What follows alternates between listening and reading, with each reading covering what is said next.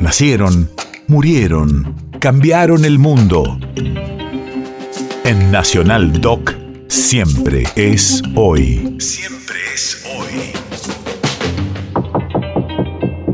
Primero de mayo, 1933. Hace 89 años se firma el Tratado Roca-Runciman entre Argentina y Gran Bretaña.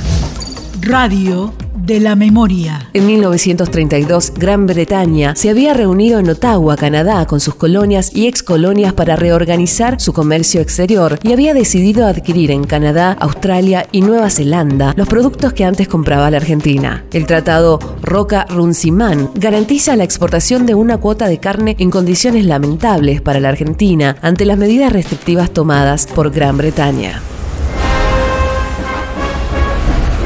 Y estamos en el tratado roca runz Esta cosa elemental es lo que significa revisar la historia. Y eso es lo que no se quiere que se haga, porque es meter el dedo en el ventilador, porque es meter el dedo en el ventilador.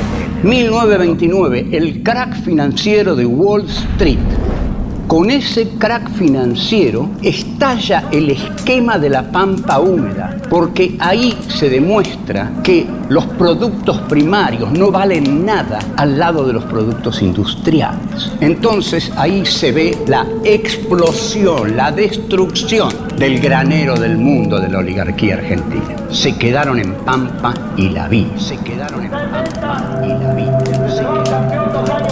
Nosotros somos subestimado frente a cualquier industrial que vende estufas.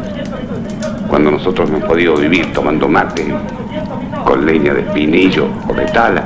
Deciden enviar una misión a Inglaterra para negociar nuestras carnes. Esa misión ya va humillada, ya va sometiéndose, arrodillada. Por favor, compren nuestras carnes, si no nuestra economía se va al diablo. Y van a tener razón en el futuro los que nos van a criticar por monocultivistas. Se firma un pacto que va a ser el pacto Roca-Runcia que los sectores nacionalistas del pensamiento argentino van a llamar el estatuto legal del coloniaje. Con gran tamaño, todo lo que está dentro de la línea moderna que hoy en día buscamos. Miren un poco lo que es la expresión de su la cabeza, lo que es País de efemérides.